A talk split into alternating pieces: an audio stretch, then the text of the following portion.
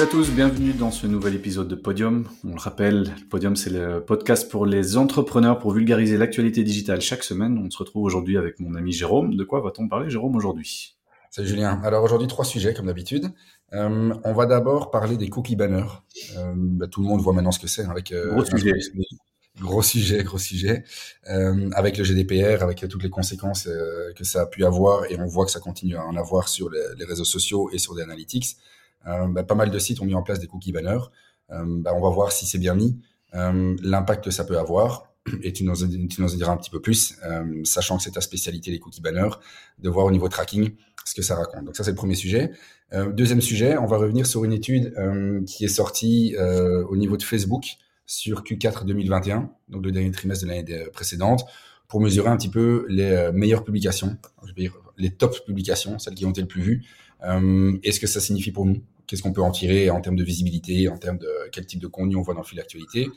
Et dernier sujet, et c'est vraiment celui qui fait l'actualité pour le moment au niveau des réseaux sociaux. on a fait pas mal de focus ces dernières fois sur TikTok on switch vers une autre plateforme qui est euh, moins connue et on verra peut-être euh, bah, qu'elle gagnerait à être un peu plus connue, qui est TikTok, euh, qui est Pinterest. voilà, je t'ai laissé avoir. Tu laissé avoir. Je avoir comme un grand. Donc c'est Pinterest, c'est pas TikTok. Et donc on verra comment des offices de tourisme peuvent utiliser ma Pinterest pour faire la promotion de destinations. Et on y reviendra au travers d'un article qui a été posté par une agence social media et contenu à Bruxelles. Ok, Top, eh ben écoute, je prends le lead alors sur ce premier article ici aujourd'hui. C'est un article qui vient du site noyb.eu et qui nous parle des cookies banners. Donc vous les avez tous vus, vous allez sur un site, vous avez toujours ce pop-up qui s'ouvre pour vous demander si vous acceptez les cookies ou pas. Et comme vous avez pu le voir, il y a à boire et à manger. Il y en a qui vous laissent choisir, il y en a qui ne vous laissent pas choisir, il y en a sur lesquels vous avez la possibilité de cliquer, certains ne pas cliquer, même sur certains sites, vous avez le choix soit j'accepte et si j'accepte pas, je dois m'abonner et payer. Donc il y a vraiment de tout. Et c'est un petit peu difficile pour les marques aujourd'hui de savoir qu'est-ce que je peux faire, qu'est-ce que je dois faire et qu'est-ce que je peux pas faire. Et donc ici, le, but de cet article est de pouvoir euh, vous montrer un peu ce, qui, ce que vous devez faire et ce que vous pouvez pas faire. Donc pour vous l'expliquer très simplement, en quelques lignes ici, ce que, ce que cet article dit ici, c'est que euh, on essaie d'induire en erreur l'utilisateur avec du design qui va dans notre sens. Donc pour vous faire accepter les cookies, puisque bon, nous, en tant que marketeur, on a besoin de ces cookies, on a besoin de ces données pour pouvoir mesurer les campagnes publicitaires et pour pouvoir faire du retargeting par exemple, pour pouvoir faire des audiences et les algorithmes de Google et Facebook en ont besoin pour pouvoir euh, optimiser les campagnes d'une meilleure façon. Et donc ici, ce qu'on ce qu'on remarque beaucoup, c'est que euh, souvent on ne laisse pas le choix à l'utilisateur. Donc vous avez soit la possibilité de cliquer sur OK et c'est tout. Ça, c'est pas OK. Donc ici, je voudrais simplement revenir en quelques points sur qu'est-ce qu'un cookie consent qui est OK. Donc, un cookie consent, donc ce, cookie banner qui apparaît, il doit faire plusieurs choses. Il doit vous laisser le droit de tout rejeter, parce que c'est votre droit. No consent, no tracking. Si vous voulez pas être traqué, vous avez le droit de ne pas être traqué. Donc vous devez avoir le droit de pouvoir cliquer sur euh, ne pas accepter tous les cookies reject all. Donc ça, ça doit être sur un cookie consent. Vous devez avoir un bouton accepter tout. Ça, c'est ce qui va arranger euh, les marketeurs, que vous acceptez tous les cookies. Mais vous devez aussi avoir le choix. C'est-à-dire que vous pouvez cliquer et choisir quel cookie vous voulez accepter ou non. Je vous donne un exemple très simple. Vous pouvez par exemple accepter les cookies d'utilisation du site ou les cookies Google Analytics qui vont simplement savoir que vous êtes venu sur le site. Mais vous pouvez avoir la possibilité de refuser les cookies Facebook et Google pour ne pas être embêté derrière après avec la publicité. Donc ça, c'est ce qu'il faut toujours avoir sur un cookie consent. J'accepte tout, je refuse ou je choisis. Ça, c'est d'office. Alors ensuite, dans l'utilisation de ce, de ce cookie consent, le site ne peut pas vous traquer tant que vous n'avez pas donné votre choix sur ce cookie consent. Et ce qui se passe beaucoup au jour d'aujourd'hui, les marques, qu'est-ce qu'elles font? Elles mettent un, cookie banner, mais qui vous traque déjà à votre arrivée, avant même que vous ayez cliqué sur oui ou non. Certains cookies banners, même si vous cliquez sur la petite croix, continue à vous traquer. Ça, c'est pas OK.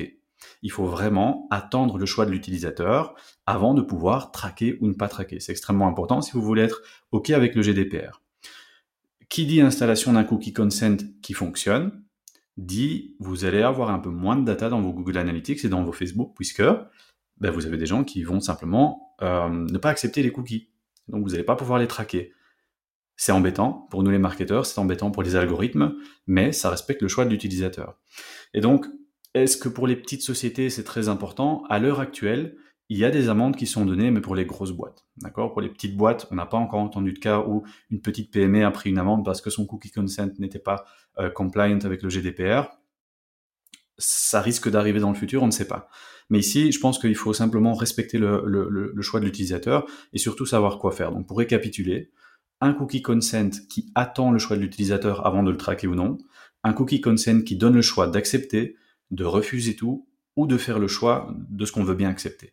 Voilà, c'est quelques règles ici bonnes à savoir, c'est très important. Revoyez ça avec votre, votre développeur web, revoyez ça avec vos agences. C'est vraiment important à l'heure actuelle d'être compliant avec ça et de respecter le choix de l'utilisateur. Toi, Jérôme, je te donne la parole maintenant. Je sais qu'évidemment, ça t'impacte beaucoup au niveau des campagnes sociales. Euh, si quelqu'un clique sur refuser, bah, tu vas pas pouvoir le traquer, ça va te donner moins de, moins de data dans tes campagnes. Est-ce que tu as vu une évolution dans tes performances ou dans tes statistiques depuis l'apparition de ces, de cookies consent et depuis l'apparition de ces, bloqueurs de tracking? Ben, On a clairement, comme tu le, disais, on a clairement moins de données qui rentrent. Euh, par contre, euh, alors voilà, ça peut avoir un impact sur les campagnes. Hein, donc il y a, certaines manières de s'adapter au niveau de Facebook avec le, le Conversion API. Euh, mais ce qui, euh, ce qui est intéressant à voir, et tu as peut-être un mot là-dessus, euh, c'est de comprendre s'il y a des solutions qui existent justement pour mettre en place des cookie banners qui soient compliant, qui soient en règle avec ce que tu as énoncé, sachant qu'effectivement, et je l'avais déjà vu, donc quand vous gérez la partie Business Manager, vous voyez les pixels, vous pouvez tester en même temps sur votre site, et pour honnêtement 95% des clients, ce que tu évoquais juste à la fin est vrai, le client, enfin le consommateur final avait beau aller sur le site, refuser d'être traqué, il était quand même traqué. Euh, donc je ne sais pas si euh, à ton niveau vous implémentez souvent ou vous recommandez un outil particulier pour euh, pour être ok par rapport à tout ça. comme on a toi des intégrations WordPress qui existent pour le business pour le business manager, est-ce que ça existe aussi au niveau des cookie banners? Ouais, tout à fait. Donc là, nous, on vient très récemment au niveau du groupe de passer sur une solution qui s'appelle Acceptio. Voilà, on n'est pas on n'est pas affilié à Acceptio, on gagne rien si vous si vous allez mettre Acceptio sur votre site, mais c'est une solution qu'on aime bien euh, et qui fonctionne assez bien justement, qui donne le choix. J'accepte tout, je refuse tout, je choisis. Ça demande un peu de boulot au niveau de l'installation pour que ça fonctionne correctement en fonction de ce que l'utilisateur choisit et de ce que vous voulez traquer. Mais une fois qu'il est bien mis en place, il est totalement compliant. Euh, il est visuellement pas mal. On peut, on peut changer son design, on peut le mettre en grand, on peut le mettre en plus petit. On a vraiment plein de possibilités au niveau du, de la gestion et donc on est, ça va pouvoir être OK au niveau du design, du design par rapport à notre site et ça va aussi être OK au niveau de ce qu'on traque et ce qu'on traque pas, et de laisser le choix à l'utilisateur. Donc Acceptio, A-X-E-P-T-I-O, c'est un outil qui est, euh, qui est vraiment pas mal, et le, leur customer service est vraiment bien. Donc, euh, euh, ouais, petite pub pour eux ici, parce que je trouve qu'ils ont vraiment un outil qui est pas mal et qui ne coûte pas trop cher non plus par rapport à d'autres solutions de cookie banner, parce que ça c'est important. Un bon cookie banner, bah, ça, ça, a un petit coût. Voilà, vous allez payer un petit frais mensuel pour que pour que ça tourne, mais ça vaut la peine. Et donc, donc ce petit outil est vraiment vraiment pas mal. Donc ça, je conseillerais, je conseillerais. Peut-être si vous en avez d'autres, mettez-les en commentaire. On est toujours ravis de découvrir de nouveaux outils. En tout cas, celui-là fonctionne euh, très bien. On en est très content. Eh bien, Jérôme, je te, donne le, je te passe le micro alors pour le deuxième article ici, les top posts sur Facebook. Oui, c'est un article qui vient de Social Media Today. Euh, Today. Et donc, il y avait déjà une étude l'année dernière, euh, une première qui avait été faite, ici deuxième édition qui est, qui est révélée au niveau de Facebook, un petit peu dans ses efforts de transparence hein, pour communiquer par rapport à ce qui se passe sur la plateforme. Euh, il y a déjà eu suffisamment d'histoires embarrassantes au niveau de Facebook avec des lanceurs d'alerte, avec des, euh, événements plus majeurs qui ont été révélés au niveau des pratiques euh, qui sont faites au niveau de Facebook. Et voilà, ici, ils décident eux-mêmes d'aller donner un, peu plus, petit peu plus d'informations. Bah voilà, malheureusement pour nous qu'aux États-Unis, mais on peut peut-être s'en inspirer sur, sur ce qui arrive chez nous, pour voir un petit peu ce qui fait le, contenu, ce qui marque les gens quand ils sont sur, sur Facebook. Et les posts les plus populaires, et quand j'ai dis plus, plus populaires, c'est ceux qui ont eu le plus d'engagement, le plus de likes, de commentaires. Euh, dans le top 10, on a énormément de posts politiques, de posts polarisants. Euh, et donc, dans le top 10, on pourra le remettre, euh, on a pas mal de contenus qui viennent de la droite, extrême droite. Euh, et on sait bien qu'aux États-Unis, avec euh, Donald Trump, toute la mouvance qui, tourne autour, il y a quand même pas mal de posts, on dirait un peu polémiques, même si lui n'est plus sur la plateforme. donc, dans le top 10, je pense qu'il y a 70-80% des posts qui sont vraiment là-dedans on peut se dire, ok, mais euh, Facebook, c'est pas ce qu'ils veulent. Ils sont, ils essaient quand même de, rebalancer un petit peu l'information. Euh, mais c'est le fonctionnement de l'algorithme. Euh, ici, on pourrait réexpliquer l'algorithme après, si, si vous voulez, dans d'autres, dans d'autres épisodes. Dans toutes les plateformes, ce qui est valorisé, c'est l'engagement. Que l'engagement soit fait à bon escient ou à mauvais escient, ça reste de l'engagement. ces plateformes n'ont pas la possibilité de se dire ça c'est quelque chose qui est euh, qu'on doit valoriser, c'est quelque chose qu'on ne doit pas valoriser, sauf si vont garder la source finale vers laquelle on, pointe dans le contenu, mais ils vont se dire on a énormément de vues, on a énormément de likes, bah, le like appelle le like, la vue appelle la vue, et c'est un petit peu l'effet viral. Euh, c'est ça, good, buzz, bad buzz, mais tant que ça fait du buzz. Voilà, euh, je sais plus quel publicitaire disait, euh, voilà, tant qu'on parle de moi, c'est de la bonne publicité. Euh, la citation est pas correcte, mais vous aurez compris la, la référence. Ici, c'est un petit peu l'idée. Et donc, on a la liste, hein, on, on, le montrera dans l'article des, des 10 posts les plus populaires. Ce qui est par contre plus problématique au niveau de Facebook, c'est que certains de ces posts n'existent déjà plus. C'est sur des pages qui ont été bannies, euh, parce que euh, ça contrevenait aux règles de, Facebook. Et donc ça vous montre, ce qu'on disait au début, euh, que ça a beau être populaire, c'est peut-être pas populaire pour les bonnes raisons au niveau de Facebook. Mais le temps que ça réagisse, il y a quand même pas mal d'interactions. On parle de centaines de millions de, vues sur des posts, qui est quand même pas si mal. Euh, donc le temps que ça soit modéré, ben, une fois que Facebook ressort son étude, il vous sort les top 10 avec deux ou trois des publications qui sont sur des pages qui ont été bannies entre temps. Euh, et par contre, dernier point qui est dans l'étude et qui est intéressant, euh, c'est de comprendre qu'est-ce que les gens voient dans leur fil d'actualité Alors, je sais pas si tu as une petite idée, Julien, du top 3 des, euh, des choses que tu vois apparaître dans ton, dans ton fil d'actualité. À ton avis, quelle est la source principale de contenu dans ton fil d'actualité? Ben, Je dirais déjà les posts venant des amis, les posts venant des pages que tu peux suivre, et je dirais les pubs, parce qu'on en voit quand même un post sur trois, on voit une pub. Donc, ce serait mon, ce serait mon top 3. Les posts des amis, les posts des, des pages que tu suis et les, et les pubs. Bon, les pubs, tu me, colles, euh, tu me donnes une colle parce qu'ils ne les ont pas pris en compte dedans. Euh, mais effectivement, plus de 51% des publications dans ton fil d'actualité viennent de tes amis ou des personnes que tu follow, des personnes que tu vas suivre. Donc ça montre quand même le côté relationnel qui est un petit peu la base de Facebook. Euh, on continue à trouver dans 51% des cas. Par contre, numéro 2, euh, numéro 2, c'est les groupes. Donc au niveau de l'algorithme, Facebook valorise beaucoup plus qu'avant le, les groupes dans lesquels on peut se trouver. Ça peut être des groupes de communes, ça peut être des groupes de, de, vente de vêtements, ça peut être des groupes surtout et sur. C'est quand même 21% euh, des, des, contenus qui viennent des groupes et arrive en troisième position et beaucoup plus bas, seulement 16% des contenus qui viennent des pages. Euh, donc, on retrouve un petit peu toute la discussion qu'on avait les fois dernières, en disant au niveau d'une page, euh, quel est encore l'enjeu pour une page d'être d'être sur Facebook? Est-ce que Facebook n'est qu'une plateforme de diffusion euh, publicitaire? Donc c'est intéressant d'avoir ces statistiques, même si c'est pour les États-Unis. Euh, je pense qu'on peut quand même en tirer des, des euh, conclusions pour, euh, pour la Belgique. Euh, au niveau des postes qui fonctionnent le plus, qui sont les plus viraux et qui sont peut-être pas forcément les plus qualitatifs, et au niveau de ce qui compose l'expérience d'un utilisateur, d'une utilisatrice quand on arrive dans Facebook, entre des pages, entre des groupes, entre des personnes qu'on va suivre, et la publicité. Mais là, euh, malheureusement, c'est pas dedans, mais je peux très bien te dire qu'au niveau publicitaire, il y a quand même suffisamment d'encarts qui existent dans Facebook pour que tu sois euh, constamment ciblé par de la publicité, que ce soit en stories, que ce soit dans ton fil d'actualité, dans la colonne de droite, peu importe. Il y en a quand même aussi une grosse, grosse partie qui vient de, ces publicités. Oui, tout à fait. Bah, écoute, c'est assez intéressant. C'est vrai que j'avais pas pensé au groupe, mais c'est vrai que c'est vraiment très très puissant quand, quand il pense pour le moment et on le voit souvent. Hein, tu, mentionnais les groupes des communes.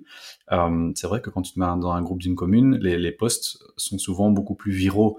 Euh, Dis-moi si je me trompe, mais est-ce est-ce que les posts qui viennent, qui sont postés dans un groupe, ne sont pas plus montrés aux membres du groupe qu'un post que toi tu vas poster sur ton profil privé qui va être montré à tes amis? Est-ce que les posts dans un groupe ne sont pas plus boostés auprès des membres que toi auprès de ta propre communauté sur ton compte privé?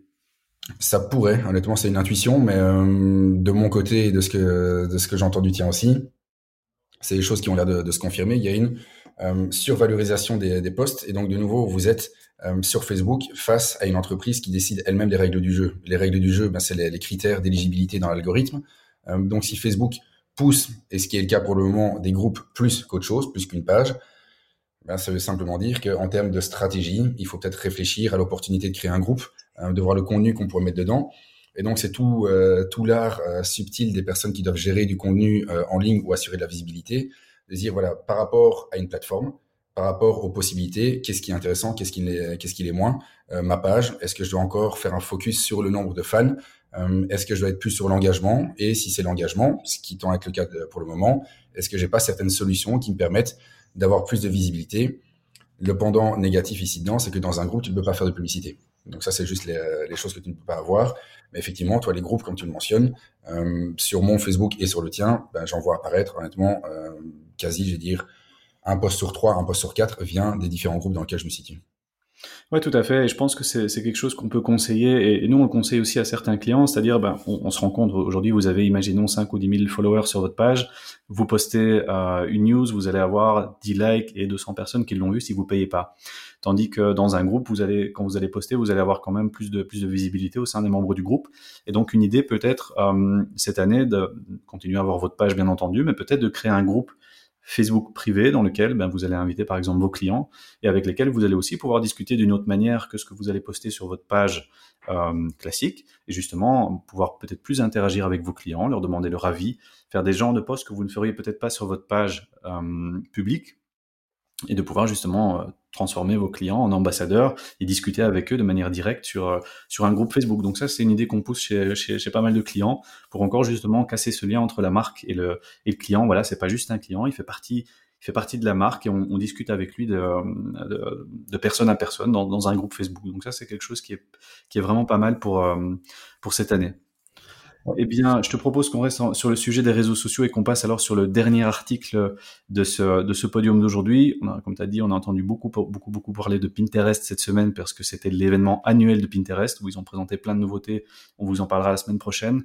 Euh, et aujourd'hui, tu nous parles du news Pinterest concernant tout ce qui concerne le voyage. Oui. Euh, donc ça vient ici, je l'avais trouvé sur le, site de Moondust, donc qui est une agence euh, social media et contenu à Bruxelles. Euh, qui parlait voilà de, quelle manière Pinterest était une plateforme intéressante pour des euh, agences de voyage, pour des offices de tourisme, euh, sachant que Pinterest, et je pense qu'on l'a, je l'avais déjà évoqué sur mon LinkedIn, c'est un petit peu mon best kept secret, donc un petit peu le réseau social dont on parle pas suffisamment.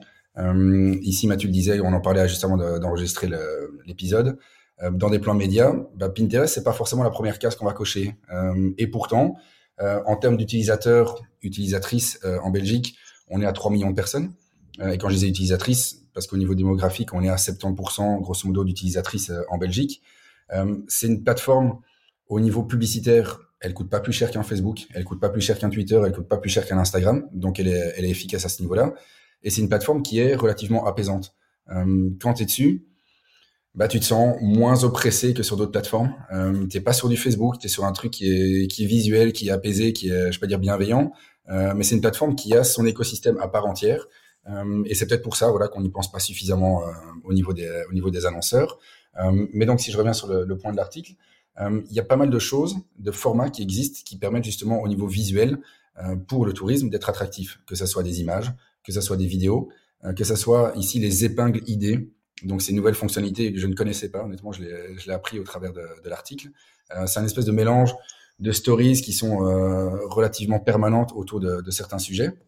Donc, vous avez pas mal de formats euh, dans cette plateforme qui me permettent euh, d'interagir, de euh, susciter l'intérêt de la part des, gens qui chercheraient justement des destinations de voyage, sachant que au niveau du fonctionnement, ben, on peut se positionner sur des mots-clés, on peut se positionner sur des intérêts, donc on fera des parties médias payantes.